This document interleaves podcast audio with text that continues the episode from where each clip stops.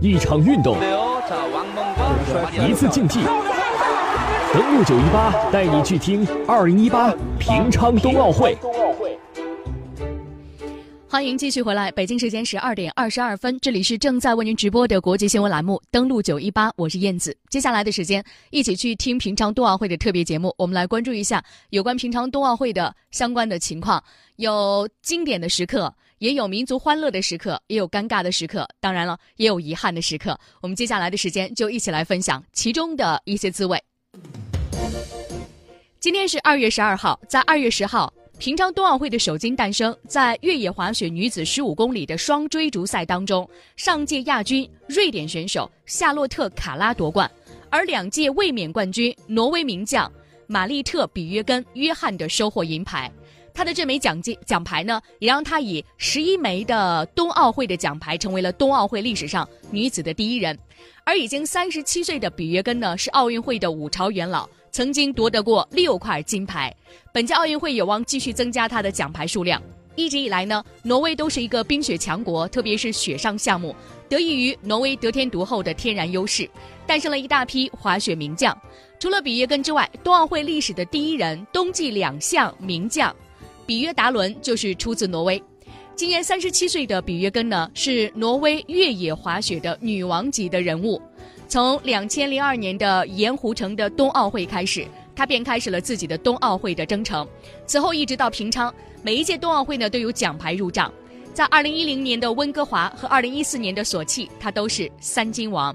值得一提的是呢，比约根的爱人也是大名鼎鼎的冬奥会冠军，是挪威北欧亮相名将弗雷德·卢德伯格，曾经夺得一九九四年利勒哈默尔以及一九九八年长野冬奥会的两枚金牌。比耶根在本届冬奥会将继续出战五项比赛，冲击金牌，所以他的奖牌数量还有可能会进一步增加。欢庆的时刻，当地时间的二零一八年的二月十一号，韩国首尔的国立剧场，朝鲜艺术团呢举行庆冬奥的演出，韩国著名的女艺人徐珠贤参加了与朝鲜艺术团成员的共同演出，朝鲜三池渊乐团的团长玄松月登台现场。当天的演出呢，持续了大约一个小时三十分钟，一曲活泼欢快的朝鲜歌曲《见到你很高兴》拉开了当天晚上演出的序幕。艺术团成员还演唱了多首朝鲜和韩国的歌曲，并且为观众带来了《天鹅湖》等西方的经典名曲。韩国总统文在寅与到访的朝鲜高级别代表团一同观看了朝鲜艺术团在韩国举行的第二场演出。演出开始之前，文在寅与朝鲜的高级别代表团在休息室。进行了简短的交谈，金永南说呢，这次访问，代表团和文在寅总统交换了意见，为北南双方经常见面创造了机会。文在寅表示，这次见面呢非常珍贵，希望南北齐心协力，让这次会面播下的火种变为熊熊燃烧的火炬。演出结束之后，朝鲜高级别代表团一行前往机场，在结束了三天的访韩行程之后，乘专机返回平壤。其实，在韩国、呃朝鲜国内呢，对于这一次呢，呃双方的会面也有非常高的一个评价和报道。我们待会儿的时间呢，着重给朋友们带来一个介绍。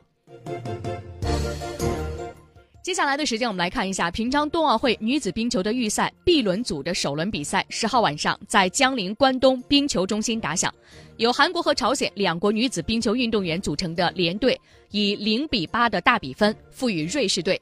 虽然这只是一场普通的预赛，但是意义却非同凡响。这是韩朝两国首次在奥运会上联合组队参赛，将被载入史册。由于呢韩朝联队的奥运首秀比赛呢受到极大关注，距离比赛开始还有一个小时，场馆内的上座率已经达到了八成。值得一提的是，到韩国访问的朝鲜啦啦队派出了一百多名成员到场为球队助威。这些女啦啦队的成员身穿红色服装。一边唱歌一边挥舞着朝鲜半岛旗帜，他们的到来呢使赛场的气氛异常活跃。从始至终，啦啦队都不遗余力地为球队加油助威。到场观赛的还有国际奥委会主席巴赫、韩国总统文在寅、朝鲜高级别代表团团长、朝鲜最高人民会议常任委员会的委员长金永南、代表团的成员、朝鲜劳动党中央委员会第一副部长金宇正。韩朝联队的队员在比赛中身穿白色球衣。胸前印有蓝色的朝鲜半岛的图标。接下来呢，我们要看到的这个时刻呢，是一个尴尬的时刻。这是有关平昌冬奥会的主火炬塔。冬奥会开幕仅仅两天呢，平昌冬奥的火炬塔已经出现了烧焦的情况。不少网友纷纷表示，如果再烧下去，这个泡菜坛子会不会塌掉？奥运圣火呢，向来是让主办方非常为难的一件事儿。在采集圣火的时候，要想方设法的保证圣火不会熄灭，各种防风防水设计不一而足。而在点燃圣火的时候呢，点燃方式也考验着主办方的智慧。目前呢，最经典的镜头呢是九二年的奥运会，有神箭手射向主火炬，相比这次用电梯送上去要强不少。而让圣火持续燃烧没有太大的难度。一般来说呢，火炬塔都是金属结构，比如说北京奥运的火炬台高三十二米，重四十五吨，就连红白外衣都是不锈钢结构的，随便烧都没有问题，而且还做了非常完善的一个预案。那么，来自平昌冬奥的火炬塔的这个泡菜坛子会不会塌掉呢？有一根支柱呢，目前已经是被烧焦了，所以接下来的两天我们要持续带来关注。我们再来看遗憾的时刻，在北京时间的二月十一号，二零一八平昌冬奥会混双冰壶附加赛打响，北京队的王睿巴德辛组合再次对决挪威队，争夺最后的一个四强名额。虽然在昨天上午的比赛，中国队九比三取胜，可是，在昨天晚上的比赛，挪威队在下半场的第六局单局拿到了四分，末局又打出漂亮的三飞，锁定胜局。最后呢是九比七击败了中国队，而王睿巴德辛组合输掉了本场比赛之后，也遗憾的无缘四强。但是没有关系啊，我们给中国的奥运选手们呢继续来打气，希望他们在接下来的比赛当中取得好的成绩。接下来的时间，我们来关注一下平昌冬奥会的比赛。到今天呢，各个国家获得的奖牌的情况。一场运动，一次竞技。登录九一八，带你去听二零一八平昌冬奥会。登录九一八正在直播，锁定调频九一点八，更多精彩内容下载蜻蜓 FM，搜索登录音频专辑。每个午间，听时代声音，观格局变化。听时代声音，观格局变化，一起来听平昌冬奥会。我们来关注一下，截止到现在呢，来自各国的奖牌的相关的数量。